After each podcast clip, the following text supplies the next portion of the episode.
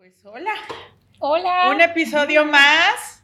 Aquí andamos con, con invitada de lujo. Eh, Sí. ¿Cómo estás, Blue? ¿Cómo estás, Yellow? Muy bien, muy, muy, bien. felices y honradas y eh, emocionadas de tenerte aquí, Flor. Ella es Florencia Estrada. Honradas. Ahorita vamos Esa es honradas, la palabra exacto. correcta. Honradas. Este, y eh, pues queremos platicar un ratito contigo. Estamos muy emocionadas de tenerte aquí. Habíamos estado como buscando la manera y aprovechamos, ahorita nos la robamos un ratito para, para, pues, para platicar contigo un poco de, de tu trayectoria. Yo, bueno, nos conocemos hace ya muchos años, como 18 yo creo, o más, más tal vez. Este, y, eh, y siempre he sido fan y admiradora y ahorita quiero pues aprovechar para, para presumirte un poco. Digo, y Pues antes, Gracias, Paloma. mi querida Flor, de, de- de expresarle a la gente, uno, eres broker y una de las fundadoras de RIMAX, ya nos estará contando su historia, pero creo que una cosa es, es nuestra presidenta a nivel nacional de la Asociación Mexicana de Profesionales Inmobiliarios y te queremos agradecer porque sabemos la agenda que tienes y el darnos estos minutos, te lo agradecemos muchísimo. Entonces, Sí. pues, Muchas gracias, Dianita. También yo muy contenta de estar aquí con ustedes. Pues eh, hemos vivido muchos episodios dentro de la franquicia, somos de la familia y bueno, ahorita pues me toca representar al gremio inmobiliario y, y- pero aquí estoy, como tú dices, es una oportunidad de encontrarnos y me da muchísimo gusto, me emociona, sobre todo en este lugar tan precioso como es Valle de Bravo. Muchas gracias. Bueno, pues vamos, vamos al, al- al- a lo que vamos. Queremos conocer un poquito de ti. Yo sé que has estado últimamente, pues muy, mucho, ahora sí que mucho en, la, en el ente, ¿no? expuesta. en- Sí. expuesta y seguramente te han hecho pues preguntas de que de, de un, un montón de cosas, pero nosotros queremos conocer a Florencia. Entonces, nuestra mi primer pregunta, nuestra primera pregunta sería de un poco de dónde vienes, o sea, de dónde eres, cómo fue tu, tu un poco tu infancia tal vez o tu llegada a, a- a lo que eres ahora. Bueno, mi infancia, yo nací en la ciudad de Oaxaca, Oaxaca de Juárez. Y pues mi infancia, yo soy hija de maestros rurales. Cuando ser maestro era todo un apostolado. Yo recuerdo que mis padres nos enseñaban a sembrar plantas, mi papá, a jugar deportes. Mi papá no carecía de una pierna. Y aún así nos enseñaba y dirigía los partidos de, de fútbol, de básquetbol. O sea, no fue una limitante, Limitante. no tener una pierna. Ujú. Y luego, pues ahí no hay, por ejemplo, ahorita en las escuelas que si en la tarde llevas a tus hijos a, um, a cursos extraescolares, que naden, que hablen inglés o cualquier cosa. Entonces, allí no había eso. Entonces, en la mañana, pues nos enseñaban todo lo académico y en la tarde mi papá enseñaba a los niños a sembrar, pero a, a niños y niñas igual, a los que quisieran, a sembrar y cosechábamos ahí en la escuela, teníamos parcelas. Ok. Y estuvo en, estuvo en varios lugares, estuvo en la Mixteca Alta, parte de Nochixtlán, y allí recuerdo que íbamos a agarrar chapulines, imagínate, Mm. saber recolectar los chapulines. Ujú. Y mi mamá este, estudió, ahorita que es en línea, pero ella los fines de semana se iban a Oaxaca a estudiar para ser maestros, para recibirse de licenciados en educación. Y luego vivimos también en la Sierra de Juárez, en varios lugares que no me acuerdo ahorita, tantos lugares que vimos. Y el caso es que, bueno, yo nací en Oaxaca, después este, estudié una carrera comercial y, em, y estudié prepa, pero estuve internada, yo estuve internada porque éramos seis Ujú. y mi papá al estar tan ocupado, éramos seis hermanos, y no nos podían atender, entonces nos internaron, haz de cuenta que a la mitad nos internaron a tres, entonces me llevaban a México, nos mandaba en autobús, me mandó en autobús sola, Ujú. y este, tenía yo siete años. Wow. Ay, chiquita. muy chiquita y me metí en un internado porque yo creo que todavía existen esos internados cuando la gente es de escasos recursos. Y, y bueno, mi papá era una persona que no había internet, pero él iba y averiguaba y preguntaba y Se informaba. se informaba y bueno, me tocó estudiar mi primaria internada. Ujú. ¿Con tus otras dos hermanos o hermanas? separados. Separados todos, No había sí. cupo, entonces nos fuimos a diferentes escuelas. Entonces yo estudié internada mi primaria, luego regreso a Oaxaca y bueno, había necesidad de, de trabajar o de, Ujú. de- de aportar, o mi papá casa. no nos podía ayudar. Entonces, pues estudié una carrera comercial para poder trabajar rápido, estudié secretaria bilingüe. Y después de terminar eso, pues terminé muy chiquita mi primaria, la terminé a los 10 años. Chiquita, sí. Imagínate, chiquita. Y luego fueron cuatro años después de que estudié esa carrera comercial en una escuela de comercio de Oaxaca. Y después de eso empecé a estudiar mi secundaria. Cuando ya trabajé, empecé a estudiar mi secundaria. 15 años empezaste a trabajar más o menos. Sí, Wow. 15 años ya empecé a trabajar y a los 16 empiezo a estudiar mi secundaria, pero antes pues está, las costumbres eran diferentes y te casas muy joven, Claro. porque ya a los 20 años ya eras quedada. Sí, sí, sí. Entonces fue terrible.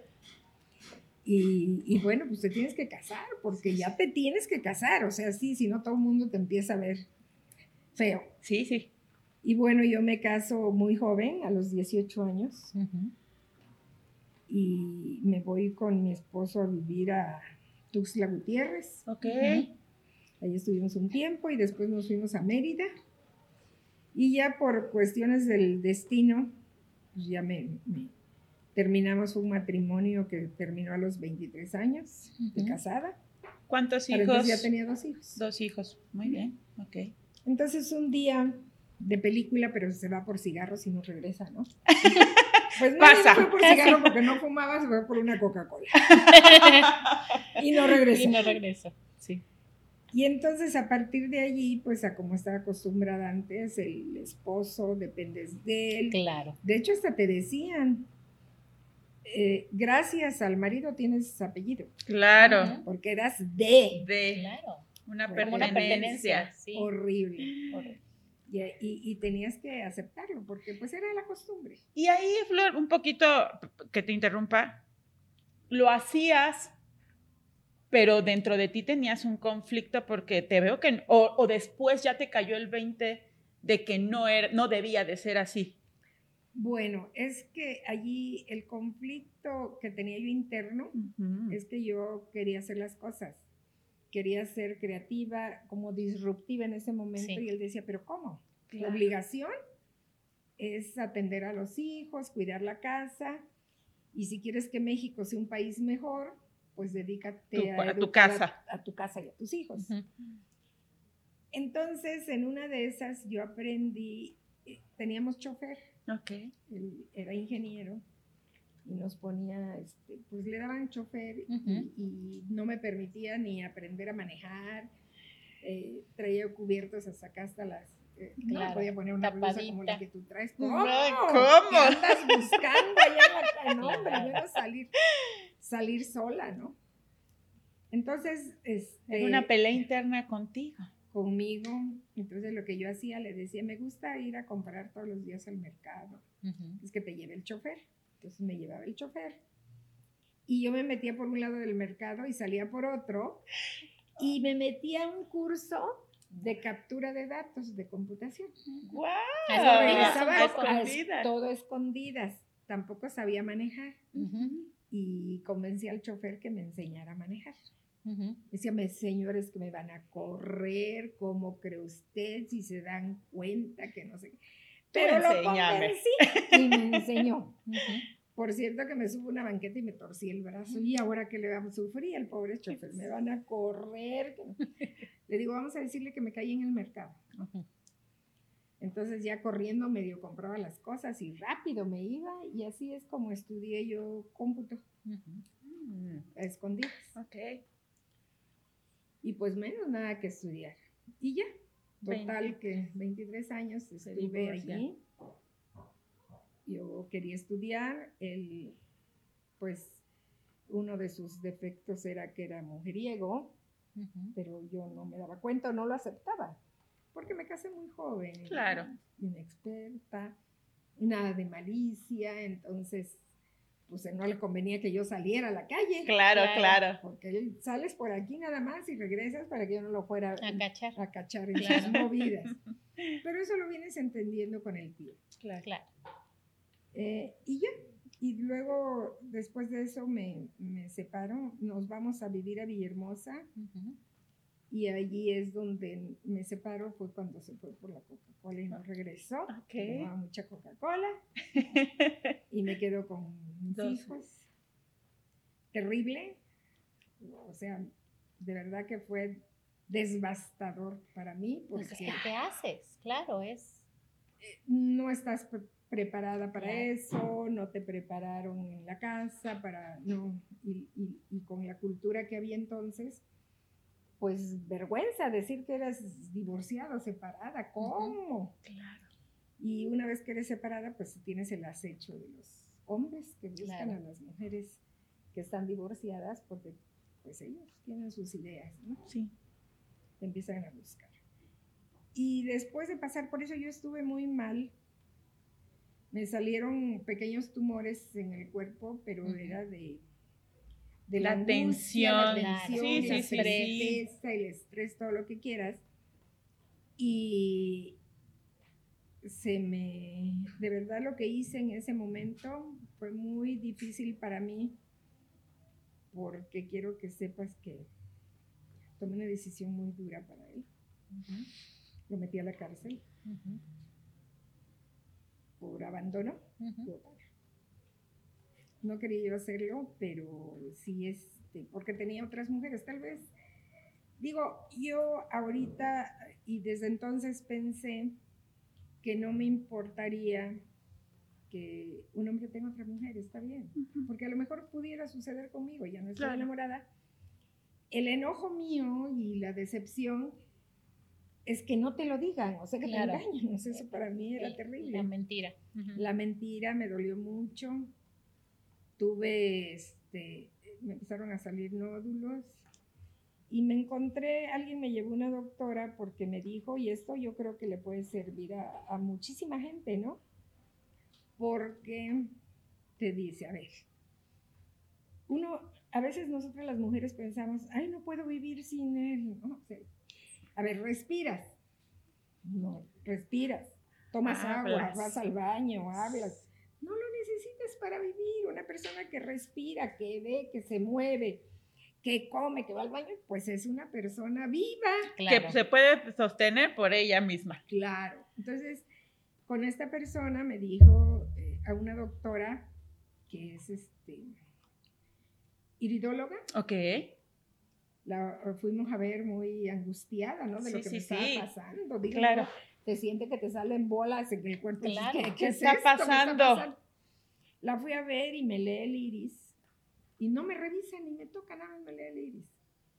Y me dijo, lo que usted tiene es que yo no quiere vivir. Así que no importa lo que le den, va usted a ir con los doctores. De hecho, ya había ido porque en ese entonces mi hermano era piloto aviador de la Fuerza Aérea. Y me dio un pase para el hospital militar. En el hospital militar atendían pues al presidente, ¿no? los, mejores doctores. Y entonces me llevó allí, me dijeron que me iban a hacer una biopsia y que me iban a sacar no sé qué cosa. Y mi hermana me sacó de allí, me llevó con una iridóloga. La iridóloga, pues obvio, me leyó el iris y me dijo, usted no quiere vivir. Yo dice, para, para ayudarla a sanar necesito tres cosas la primera que quiera vivir, que encuentre un motivo para vivir. Porque no te das cuenta. Claro. Ese centro inconsciente, la manera de actuar, o sea, no, no, no lo crees. Que quiera vivir. Y segundo, que esté dispuesta a cambiar de hábitos alimenticios. No, el segundo, que tenga fe. Y el tercero, cuidarse. quiera cambiar de hábitos alimenticios. Yo con esas tres cosas las hago. No me conteste ahorita, váyase y mañana venga. Y me dice, ¿qué decidió? Y ya fue cuando me dijo mi hermana, a ver, que no puedes vivir sin él, Pues, espérate. Yo eh, tenía un mes llorando de tristeza Claro. y angustia. y no sabía yo el regalo tan grande que me estaba Sí, haciendo de mi sí, libertad. claro. Pero en ese momento, joven y todo, con dos hijos, dices, ¿qué Claro? Entonces, el motivo para vivir, pues, eran mis hijos. total, ok. Quiero vivir, en- dice, piensa en tus hijos. Tengo dos, dos cosas que se mueven ahí. Dice, sí, y hábitos alimenticios, pues hay que reconocerlo que no nos alimentamos bien. Y tener fe, nada más. Eso es todo. Y a partir de ahí, pues ya fui al otro día. Y, me, y un mes estuve comiendo cosas naturales, desde así, todo crudo, todo. Nada, nada cocido. Lo único que podía comer cocido era té de manzanilla. Fuera de ahí todo crudo. Papas, calabaza, rábano, todo. Y jugos de berros, de lechuga, de todo eso. Y empiezas a trabajar y a Y levantarte. cepillarte el, el El cuerpo. cuerpo. Increíblemente empiezas a ver la vida de otra manera. Ujú. O sea, Después de un mes. energía y después de un mes yo Reviviste. era otra persona. Y entonces decides que cuando no tienes, cuando estás hasta abajo, el único lugar donde tienes que ir es para arriba, no hay Claro. otra. Sí. Cuando estás en el fondo, he oído mucha gente que dice, estoy hundida, es que no te ha pasado esto, estás en el fondo. Sí, pero mm, es una para oportunidad. para arriba, es una oportunidad. No Claro. lo vemos así en ese momento, Sí. pero en realidad es una gran oportunidad. Y entonces, pues, para arriba. Y allí, pues ya empecé, ya para este entonces yo tendría 40 años, yo creo. Ujú. Guau. O sea, sí pasó un tiempo, tratar de seguir trabajando, vivir como empleada, en fin. Y ya cuando empiezo, ¿En qué trabajabas, muchas cosas. este, Era- Flo? como había estudiado cómputo, eh, y él no me dejaba, él no sabía que yo sabía Claro. cómputo porque había estudiado a A espaldas de él. escondidas. Claro. escondidas, entonces me decía que la única manera era conseguir trabajo y para conseguir un buen trabajo, porque él era empleado de gobierno federal y era, pues ya sabes, ¿no? Con las mujeres, Sí, sí, sí, sí, sí. que tienes que hacer algo para elegir puestos. Y yo pensé que no era así. Teníamos muchas carencias, pero teníamos carencias porque pues obviamente él gastaba su salario en, En- sus cosas. en sus cosas muy personales. Entonces yo lo que hice fue, como ya sabía diagramar y todo de cómputo, empecé a observar. Y un día allí mismo en el trabajo, en la secretaría donde yo estaba, empecé a hacer diagramas y a ver a la gente y ser muy observadora y analítica. Mm. Y entonces encuentro que una oportunidad a un empleado que salió, le digo, aquí, ¿cómo contratan? Y ella me dijo, no, pues este aquí, busca trabajo, imposible de encontrar. Le dije, ¿y quién es la persona encargada? Entonces ya me dijo quién es y cómo se llama. Ya O sea, tú nombre, investigaste. Yo investigué. Sí, Claro. sí, sí. Y entonces, y le digo, ¿y cómo es? Dice, ahí está. Cuando se lo ve que salga es así, así, ya me dijo, morenito, su pelo lacio y generalmente él es. Y entonces yo esperé que saliera, empecé a tomar notas, hice un resumen, todo a mano, ¿sí? Ujú. Hice un resumen y le pido, oiga, este, era un contador, oiga, contador, quisiera hablar con usted. Sí, ¿qué se le ofrece?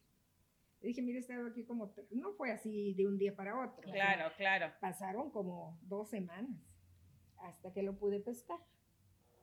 Y que me dice, le digo, ¿puedo hablar con usted? Sí. Entonces le digo, mire, yo he visto que aquí en esta oficina tienen este problema y he visto esto. O sea, otro, tenía y esta es la soluciones. manera como se puede solucionar. Ok. Y una manera de solucionarlo es sistematizando todo. Podemos hacer un sistema de cómputo que le permita a usted saber esto, saber el otro, porque lo veo que le grite que los choferes y que no le entregan y la contabilidad también y todo eso. Y lo podemos meter en un sistema de cómputo. oiga, me interesa, se pase. A ver, platíqueme, ya le empiezo a No, platicar. bueno, Flor, que me, el me la sistema de ganaste. cómputo fue así, así. Y entonces ya agarra, le habla y le dice, ¿qué pasa el contador, el que contrata personas? Dice, ¿cuántas plazas tenemos? Ni una. Pero íbamos a dar de baja a fulanito, sultanito. Sí. Dalo de baja y contrata a la señora. Así, Viendo tú las debilidades y ya llegando con una solución. Con una solución. Entonces ya formé el primer, en, ahí en Tabasco, la primera área de cómputo. No había computadoras, quiero que sepas. Era la Secretaría de Agricultura y Recursos Hidráulicos. Y me mandan a Cárdenas. En Cárdenas Ajá. había un equipo de cómputo, pero los equipos de cómputo de esos Sí, grandes. eran cuartos ¿eh? con Cuartos, sí. monstruotes, me sí, sí, mandan sí. para allá y empiezo a hacer, para empezar empecé a sacar la nómina, que ya fue otra cosa, Ujú. empecé a sacar el inventario de vehículos que tenía la secretaría, detecto que no estaban ocupando las partidas para lo que era, bueno, Fuiste a ajustar todo. voy a ajustar tuercas. Y entonces, pues ya me quedo allí, empiezo a, me pagan bien, me, hacen- me ponen chofer y bueno, allí empezaron los problemas con el que era mi esposo todavía, que seguramente que algo había hecho, que bueno, Ah, La lucha de la poderes. lucha de poderes. Total, que un día se va y no regresa. Y Oye, es- dijo, yo no, yo no voy a poder con ella. Mejor me voy. pues no sé qué pasaría, pero se. De lo que se perdió. de lo que se perdió. Este, pero entonces, eh, sí, lo, cuando él se va, fue cuando yo lo acuso de abandono de personas y sí lo meto a la cárcel. Ejercí mis derechos, pensé que nunca lo iba a poder hacer, pero cuando me libero de entender, entender que podía yo hacer las cosas, Agarrar que fuerza. salían, que sí podía uno lograrlo después de estar enferma, darte cuenta que si estás viva tienes todas las oportunidades Claro. del mundo para hacerlo. Entonces lo hago y ya, y, y empiezo a, a trabajar y de repente alguien me conoce, me ve allí, me dice, óyeme, fíjate que he visto cómo te desarrollas y me gustaría que nos apoyaras en la Secretaría de, de Gobernación, van a abrir una nueva área de informática y todo. Entonces me voy a trabajar en, en la Secretaría de, este, ¿de qué era? Ya no recuerdo, finanzas, no, era, no me acuerdo que era la Secretaría y luego allí me conoció, o sea, yo entré primero de una manera, luego fui subiendo, luego trabajé, este, bueno, para no hacerte la larga, alguien me conoció, me recomendó, Ok. y de ganar en ese entonces 8 mil pesos, así con sus tres ceros, ujú. luego eran 40 mil y luego eran 80 mil y luego así, Creciste, sí, sí. hasta por tus 120 labores. mil que te pagaban antes, que era un dineral. Sí. Y entonces yo, yo crecí bastante en eso Ok, ok. y me preocupaba no tener estudios, porque había dejado mi secundaria y decidí estudiar a los 50 años. Empecé a estudiar mi prepa. Y luego, inmediatamente después, me acuerdo que contrataba yo a los chicos de la escuela de de la escuela, ¿cómo se llama esta escuela? De, de ciencias exactas, Ajá. Que era de la Universidad de Cunduacán. Lo busqué uno para que me enseñara trigonometría y entonces trabajaba yo y a mediodía me iba a que me diera clases de trigonometría, de álgebra, porque yo no sabía, de inglés, seguí lo de cómputo, en todo eso. Me fui metiendo los 50. Pero en ese entonces, ya para entonces, yo ya me había salido de la Secretaría de, donde estaba yo en Contraloría, Ajá. Porque llegó un gobernador allí que dijo Tabasco de los tabasqueños. Y resulta que yo no era tabasqueña, yo soy de Oaxaca. Claro. Y Vámonos. ¿sabes qué? Llegué, era yo subdirectora del departamento de informática. Pero yo no sabía informática. Lo que yo hice entonces es que tenía plazas y contraté a chicos del TEC de Monterrey. Lo importante y que detecto ahora es que yo sí sabía qué quería. Claro. Entonces, cuando tú sabes qué quieres, Entonces Además. puedes dar las instrucciones para que te lo hagan. Claro.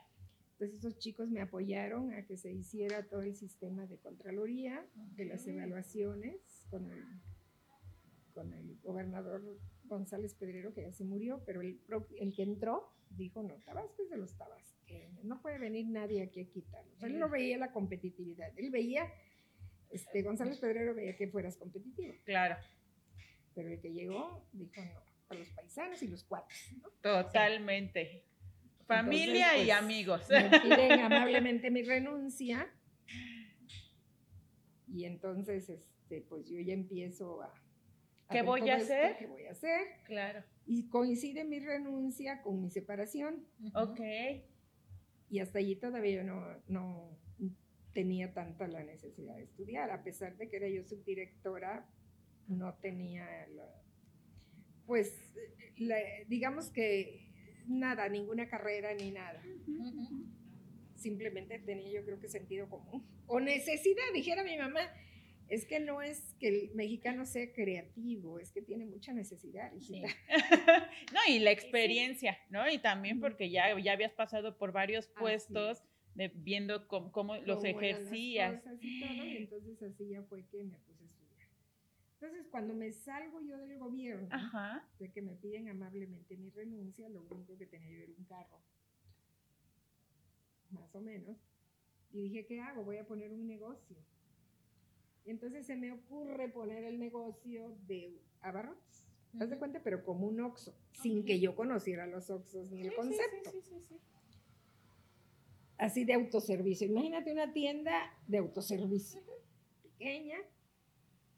Y bueno, allí empecé a, a crecer. Eh, Primero fue un localito y luego fueron ya tres locales. Ah. Y cuando ya crecí así bastante, pero hay una anécdota ahí bien importante, fíjate que cómo es cuando sabes las cosas, lo que quieres, lo puedes re- realizar. Si no sabes qué quieres, pues la vida te lleva a donde sea. Entonces, había, abren un restaurante en la esquina de un español y le autorizan vender licor. Y a mí no me autorizaban vender licor y había metido mi solicitud para Ujú. hacer, que era abarrotes, ul- vinos, ultramarinos, vinos y licores. Me acuerdo que así se llamaba la patente que te daban. Ok. Y meto mi solicitud y me dicen, no, ahorita no hay, no estamos dando nosotros ese tema ni autorizaciones para nada. Ah, Pero viste en pero español. veme- y al español y dije, porque a él sí. exacto. Pero aparte de eso, hago mi inventario por ahí, por todas las colonias cerca, a ver dónde se estaban abriendo. Entonces se llamaban depósitos de Ujú, cerveza y ujú. eso. Ujú. Y yo hago mi inventario, tomo las direcciones, porque entonces no había celular ni nada, tomo Sí, las todo. direcciones a manita. Y dije, ah, no, a mí me lo tienen que autorizar.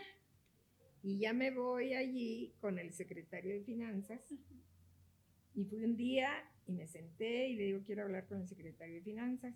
No se puede, está muy ocupado, tiene usted cita. No, me quedé allí. Ah, no importa, aquí lo voy a esperar hasta que se desocupe Y lo, de- y lo quedaste ahí esperando. todo el día. Y al otro día otra vez. Quiero hablar con él, no sé qué. Le dije, señorita, yo soy una ciudadana y necesitan atenderme, Ujú. porque por eso se pagan impuestos. Claro. aquí me voy a quedar hasta que él me atienda, tampoco me atendió. A los tres días tampoco me atendió, pero el cuarto día llego tarde. Y en ese tarde este, me voy al estacionamiento Y ahí te y lo entra encuentras. una camioneta con un señor gordito, chaparrito, moreno. ¿De qué es? No. Le digo, oiga, oiga, oiga, oiga. Por esta puerta del estacionamiento entra el secretario de Finanzas. Pero sí le dice en la espalda, me acuerdo. Oiga, oiga. Y me dice, sí. Le digo, es que quiero hablar con él. Digo, llevo tres días esperando y no he podido hablar con él. Tres días, viste al morenito, espalda. Sí, Por aquí va a salir el secretario.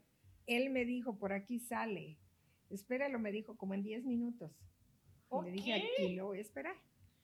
Y allí me quedé con mi cartita y todo. Entonces ya sale por esa puertecita, por una puerta chiquitita, sale él y me dice, vámonos, súbase. Y ya en la camioneta me dice, yo soy el secretario, ¿qué se le ofrece? Y ya le dije todo eso y me dice, ah, usted es la que está esperando, bla, bla, bla, bla. Y me dijo, véame el lunes, ya va a estar su licencia. Bueno, Y así fue como ya adquirí mi licencia bien. en- Y ahí viene la regla de cuando uno sabe lo que quiere y la perseverancia busca cómo. Buscas cómo se llegar. da. Es que sí es importante que sepamos qué queremos Claro. y, y luego pues investigar cómo podemos llegar a la persona indicada. Claro. Y así fue como fui aprendiendo, pues, Claro. así es como se hacen las cosas. Después de esa licencia empecé a crecer y luego puse un pizarrón, un acrílico. Y puse allí, venda, aquí, anúnciese y venda. Gratis. Y puse un plumón y la gente empezó a poner, vendo perrito, vendo casa, vendo bicicleta, No, vendo bueno. esto, vendo el otro. Y entonces llegaba la gente, que yo vivía cerca de unos condominios, bueno, el negocio estaba cerca de unos condominios. Ay, pero como adquirí, como adquirí eso, fue que lo negocié con mi carro. Yo no tenía carro. Claro. Negocié con mi carro el traspaso de ese negocio, Ok, ajá. de puras cajas vacías que nada más estaban así puestas. Y yo dije, ay, yo quiero tener esa tienda, pero que no había nada, las cajas estaban vacías, las de cereal, las de leche, todas. Pero bueno, lo compro y luego lo negocio con el hombre de pagarle abonos. Bueno. y me voy a una, ah, ¿cómo, cómo, cómo lo llenas? Claro. Entonces voy a una tienda de mayoreo. Sí, fue una tienda de mayoreo y llego y hay mucha gente esperando. Ok. Y entonces yo digo, ¿aquí atienden para dar crédito? Yo creo que sí, dicen, dicen nosotros venimos a vender. Ok. Entonces eran vendedores, de esos vendedores que levantan los pedidos, Ujú. como en los doctores. Ya. Ujú. La mayoría, bueno, no la mayoría, todos eran hombres. Sí, sí. La única. Y llego y me pongo así, digo, bueno, que es- A ver. Y de repente dicen, ¿y usted qué vende, señora? Y le digo, no, yo vengo a ver si me dan crédito. Ya, Igualito, así se rieron de mí. Así se rieron de mí. Y allí, uh, no, aquí no. Está usted en un lugar equivocado. ¿Tiene usted bienes? ¿Tiene usted algo? ¿La recomiendan? ¿Qué trae? ¿Cuánto dinero trae? Así que no le van a dar nada. Y estando así de repente, por ahí se para un señor, a quien le agradezco muchísimo, y me dice, oigan, ¿por qué no ayudamos a la señora? Allí me quedé yo sentada, y yo no que me dijeran, no va a lograr nada. Pues yo dije, bueno, eso Tengo dicen que ellos, pues intentarlo. yo lo voy a intentar. Claro. Me quedo allí y él dice, ¿por qué no ayudamos a la señora? Vamos todos a ponerle una caja a su tienda. Y todos fueron a ponerme una caja de vasos, Una de galletas, de cosas. Yo, no, me regresé, regresé, vamos, ya les dije dónde quedaba. Y así, mira, como la canción, y me dieron la una, las dos y las tres, y dije, no, no van a venir. Pero como a las cinco de la tarde empiezan a llegar vasos, platos, cucharas, salero, todo, todo lo que estaban allí, embutidos, todo. Una me caja de todo. surtieron y me dijeron, yo paso en 15 días, yo paso en 8 Ujú. días, yo paso en esto. Y aprendí a manejar los créditos y entonces allí me los surtieron. Mira, ibas por un Sí, crédito sí. y te volviste la experta en créditos tú. Fue ok. fantástico y bueno, ya me surtieron la tienda, empecé a trabajar. El primer día vendí 17 pesos, me acuerdo muy bien. Y así fue subiendo hasta que ya pude crecer. Inclusive el local de al lado también lo empecé a rentar. Ujú. Y implementé servicio a domicilio. Ok. Luego trabajaba yo las 24 horas. Y luego este, puse una cuestión ahí de, de- de- el Lo que decías, el acrílico. Venda, ah, anúnciese aquí, venda gratuitamente y salían casas y departamentos y todo eso. Y la gente pues me decía cuando lo vendía, gracias señora, no sabe qué, le dejo mi teléfono, le dejo cómo, qué tengo allí, cómo lo dejo. Y llegaban y me regalaban 5 mil, 10 mil pesos. Y yo, ah, esto es negocio. Claro. Y solamente de colocar en la De agradecimiento, sí, claro. No, bueno, ok. entonces- Eras el aviso oportuno Sí. Exacto. del El lugar. aviso por Ok, ok. Y entonces una persona también me dijo, mire, dice, si quiere ganar, hay- había una, una persona que se dedicaba a seguros, que era mi cliente y pasaba ahí a comprar, tomarse su coca. Y yo, bueno, ya luego metí verduritas y otras cosas, ¿no? Sándwiches, bueno, ¿qué te cuento? Pero no te creas, para llegar a esto ya había yo vendido palomitas en la calle. De Vendí todo, palomitas en la calle ahorita imagino. que me estoy acordando. Vendí yo palomitas en la calle y sándwiches en la calle. ¿verdad? Con mi cajita así, palomitas, ¿sabes? y Qué buenos recuerdos, Sí, ¿no? pues estos son Por eso eres lo que eres al día de hoy. Claro.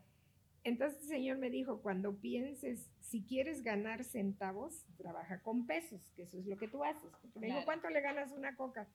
Pues 25 centavos. Y así. Entonces dice, si quieres ganar centavos, trabaja con pesos. Pero si quieres ganar pesos, trabaja con miles. Y si quieres ganar miles, trabaja con millones. Y yo le digo, ay, ¿en serio? ¿Y qué son millones? Me dice, pues las casas. Claro. ¡Wow! Digo, eso está muy bueno. Dice, si quieres te voy a decir, y los seguros, dice, yo te puedo entrenar para vender seguros, eres muy buena. Llego a su oficina, me pongo a esperarlo y salí y me decía, ahorita te atiendo, ahorita te atiendo. Mientras me decía así, vi una mesita con revistas. Y la revista que tomé fue de las primeras revistas que sacó la Asociación Mexicana de Profesionales Inmobiliarios. Ajá. No. Ay, no, bueno. tomo la revista, le empiezo a leer y digo, de aquí soy. Me salgo, ya no esperé. O sea, ya ni lo esperaste. Ya lo que él tenía que darte estaba en la ya revista. estaba en la revista y ya me voy a México a tomar un diplomado de bienes raíces antes de poner el negocio, porque estaba viendo que me estaba dejando dinero Claro. sin saber nada, sin hacer nada, Sí, básicamente. sí, claro. Pude haberme quedado allí, Claro. Totalmente. pero decidí que si eso era negocio, antes de hacer algo tenía que prepararme. Tú querías miles. Y entonces yo quería miles y me fui a meter a la Asociación Mexicana de Profesionales Inmobiliarios, donde me formaron como profesional inmobiliario. ¿Hace Durante cuánto más de ocho años, mira, tengo 32 años Wow. siendo inmobiliario. Me fui, iba yo a los foros y era la única persona que fue de Tabasco durante ocho años. No, ¿y, y cuántos iban? Era un sector súper chiquitito. Chiquitito. sí. Ok. Entonces es allí donde ya me hice inmobiliario. Y en uno de esos foros empecé, es que yo fui y veía que no había inmobiliarias, o sea, Sí. allí no había gente que se dedicara, todos vendían, pero Sí. no había nadie formal. Algo formal. Entonces, este, les preguntaba yo a algunas gentes y veía que no sabían, pero yo tampoco sabía cómo hacerle. Me meto a la asociación, empiezo a ir a los foros y en uno de esos foros conozco a Remax. Y me empezaron a ver otras franquicias y me hablaron. Sin embargo, el trato que me dieron en Remax fue totalmente diferente. Ok. Y bueno, me decidí a comprar la franquicia. Y recuerdo que la compré en 1993, Ujú. a finales, en octubre. Ujú. Y en el 94 me dieron facilidades, o sea, pagué la mitad y luego me dieron facilidades para la diferencia. Y entra el ZLN, Ujú. se dispara, hay una devaluación. Sí. Y entonces voy a México y digo, muchas gracias. Aquí está su franquicia. No les voy a poder pagar en dólares, lo Claro. siento mucho, porque el dólar de 10 pesos se fue a Fue bola. 20 o no sé cuánto. Entonces dije, no, no lo puedo pagar. Se duplicó la deuda y va a ser imposible. Y Luis Prado, que era entonces, le agradezco mucho, porque me dijo, las épocas de crisis son para crecer. Tú tienes todo el potencial. Ahorita hazte el inventario. Consigue. No dejes la publicidad. Sí. Ese es un consejo que les doy. En tiempos de crisis, no bajes tu publicidad, aumentala. Claro. Como la gente que hace publicaciones necesita también ganar dinero, te va a dar facilidades, Claro. porque va a tener una cartera que cobrar. Claro. Y entonces yo empiezo a hacer, empiezo a pintar mis famosas bardas, que Ujú. yo ya tenía esa idea desde Mérida, porque cuando yo estuve en Mérida, como te dije, que había estado allí en Mérida, veía un letrero que decía Flora Castellanos vende. Ok. Ella lo dije, ahí iba a decir Florencia Florencia Estrada vende. Claro. Y eso se me quedó. Cuando yo lo vi, es cuando tuve oportunidad con Remax, que nos permitía poner nuestro nombre, Ujú. pues ya lo puse. Y entonces en esa época de crisis, llegaba la gente con 10, 12 propiedades y decía, Ten, véndeme esto y véndeme esto. Y me hice de un gran inventario. Claro. Y, y la En publicidad. época de, cli- Claro, de por crisis. supuesto. Y la gente llega y te da las Claro. propiedades a vender. Y es allí donde te haces de un excelente inventario. Nos pasó en la pandemia. Sí, sí. Sí, y no bajes la guardia de la publicidad. Entonces, no te salgas de Rimax, sigue No, aquí. sí, Y te seguiste. aguantamos. Y sí, y aquí estoy todavía. ¿Cuántos años tienes de que compraste Rimax? 29. Mm, Qué maravilla. Qué historia. Sí, así es como, como llegué a eso. Y bueno, ya luego también pues incursioné en lo de, de, de AMPI porque me gustaba participar. Formé la sección de Villahermosa, no fue fácil. Tuve al- todos sus altibajos, llegó la gente a decirme por qué, o sea, queremos que nos digas, llegaron varios asociados, que nos digas cuánto te pagan. ¿Cuánto te paga AMPI? ¿Qué presupuesto te da? Porque ninguna persona trabaja con tanta pasión Si no le Por no, por no por pagar. nada. Te tienen que dar un presupuesto. Y entonces hacía yo desayunos, invitaba a la gente y yo le ponía de mi bolsa. Claro. Sí, sí, sí. Pero le ponía porque dije, quiero tratar con personas que tengan un buen nivel de preparación para que hagamos negocios. Claro. Claro. Entonces, no hubo. Este, pues les dije si quieren, hicieron otra asociación inclusive. Ok, ok. Porque si no nos dices, nos vamos de aquí, hacemos otra asociación, fueron y la hicieron. Ujú. Entonces, yo- nosotros ya teníamos un camino andado, Claro. había autoridades y luego ellos hacían lo mismo, hasta que le dije, bueno, vamos a, A sumar. vamos a sumar, Claro, no claro. es posible que estemos trabajando así. Entonces sí, pero si nos la dejas, ah, está bien, pues hagamos votación. Ujú. Como siempre, pues hicieron trampa, me ganaron por un voto, está bien, ahí está la asociación, pero qué bueno porque hasta ahorita está, ya luego se fue, fueron creciendo, tomando más conciencia, preparándose, y ahorita es una sección muy fuerte, de la cual la Sí. verdad me siento muy orgullosa, está, ha crecido, se dejó un tiempo, y bueno, como todo, es difícil, creces, y, y luego a veces hay, tiene sus altibajos, pero a final de cuentas eso, la sección de Villahermosa es una sección fuerte. Y ahí estamos. Y ya después de eso, pues ya con el tiempo, pues tomé todas las certificaciones sabidas y por haber. Y creo que esa, sí. esa es la base Seguir de lo que has estado haciendo y, y de ahora que tenemos la oportunidad de agradecerte de que has visto tanto por el gremio y la mejor manera es capacitando y, y que la, y que la gente que se dedica a esto cada vez tenga mayores conocimientos, ¿no? Porque como bien lo dices, se disfruta cuando el negocio hablas de alguien de, de tú a tú y sabes es todos esos conocimientos y va fluyendo. Entonces, el beneficio y la ayuda que le has dado a este gremio, ma- te- no, bueno, somos tus, tus fans. Y, tus y no fans y solo- lo agradecemos. No solo al gremio, Flor, porque también creo que has roto muchos esquemas y abierto muchos caminos a mujeres. Porque sí, los bienes raíces es un, es un gremio de mujeres en la venta. Sí, Sí. Pero hay mucho que trabajar en la parte de ser propietarias del negocio, de ser eh, líderes en asociaciones, de estar eh, a la cabeza de, porque no tenemos por qué quedarnos tampoco en, en lo cómodo o, en- o a- Claro. o en, lo, en lo fácil, ¿no? Sí, mira, eh, ha cambiado mucho la forma de pensar en la sociedad Sí. y nosotros debemos de asumir la responsabilidad de ocupar esos lugares. Sí. de atrevernos a ocupar esos lugares, porque están las oportunidades, pero hay que tomarlas. Es cierto que atrás de todo esto ha habido un trabajo gremial, no solamente en AMPI, he participado en Coparmex, durante 18 años estuve participando, aprendiendo. Y bueno, en este último consejo igual sigue, seguía siendo de puros hombres.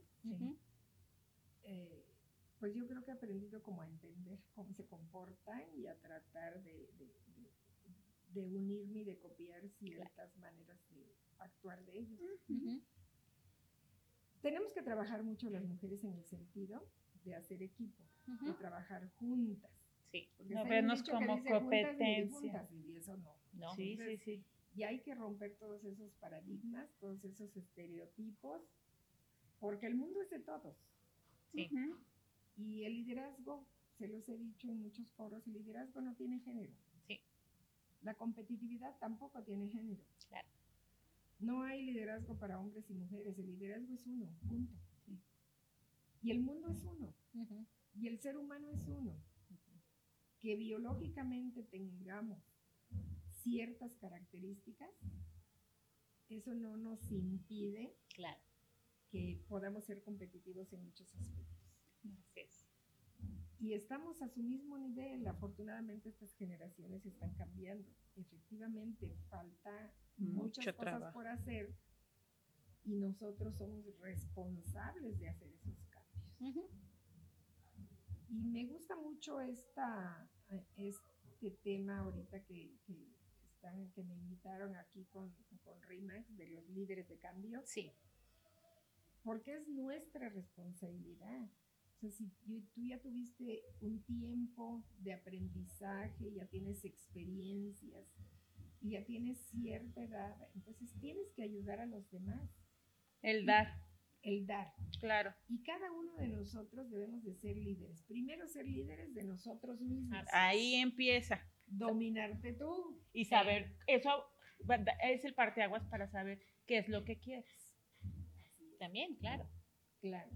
Liderarte con relación a tus emociones, liderarte con relación a, a dominarte a ti mismo de muchas cosas Ujú.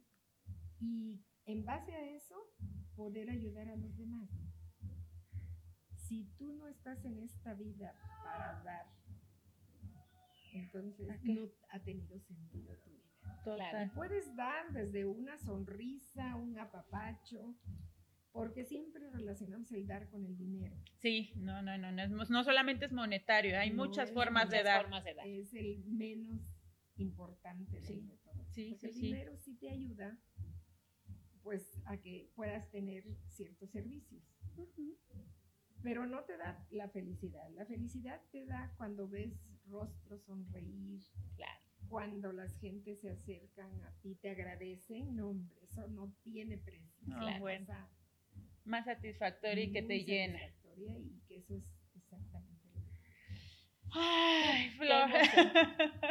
pues Y yo la, la verdad que les agradezco que No. hayan pensado en mí y pues agradezco también a AMPI que me dé Sí. la oportunidad de estar con ellos, de ayudar a que se hagan los cambios que sean necesarios.